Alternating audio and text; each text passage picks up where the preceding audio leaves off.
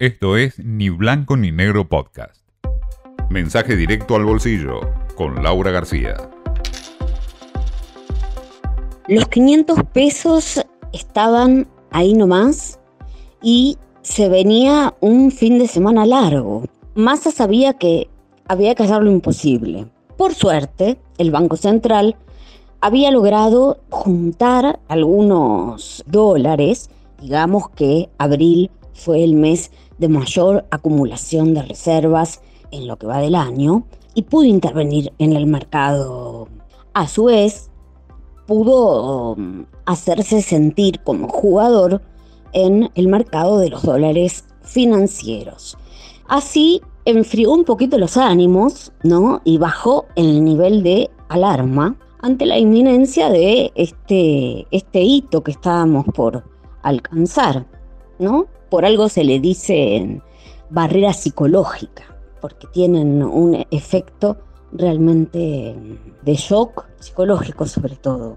Y bueno, y la semana va a arrancar un poco como en la última crisis, ¿no? Que cada semana arrancaba con, con una regulación cambiaria nueva, ¿no? Que, se iban apilando una sobre otra, sobre otra, sobre otra. Esta vez atañe a los inversores más grandes, más sofisticados, no a los ahorristas y a los dólares financieros.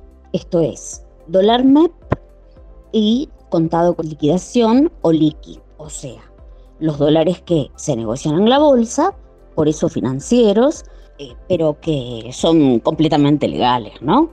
Y que se transan, se, obtienen estos dólares, se, se venden y se compran a través de títulos públicos.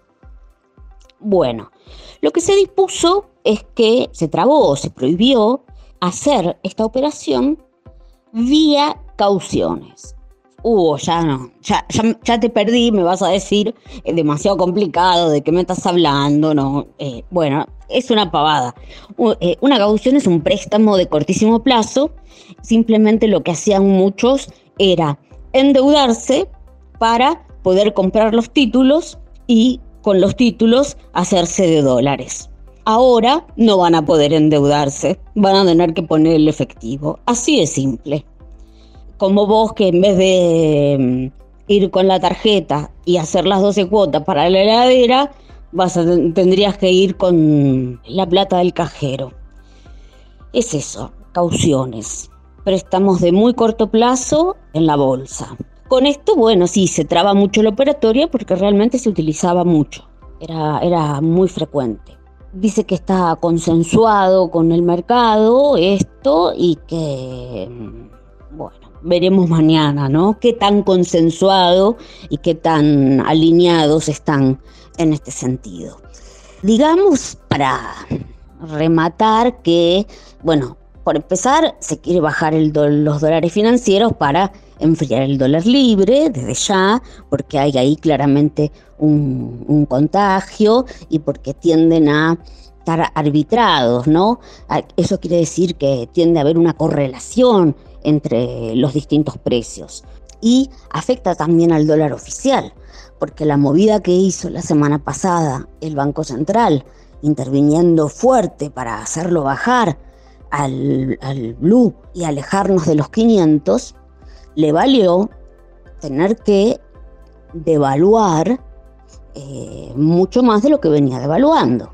Venía de mm, eh, devaluar 7,1% mm, semanal y se fue a 8,1%. Así que, bueno, hay un precio, ¿no?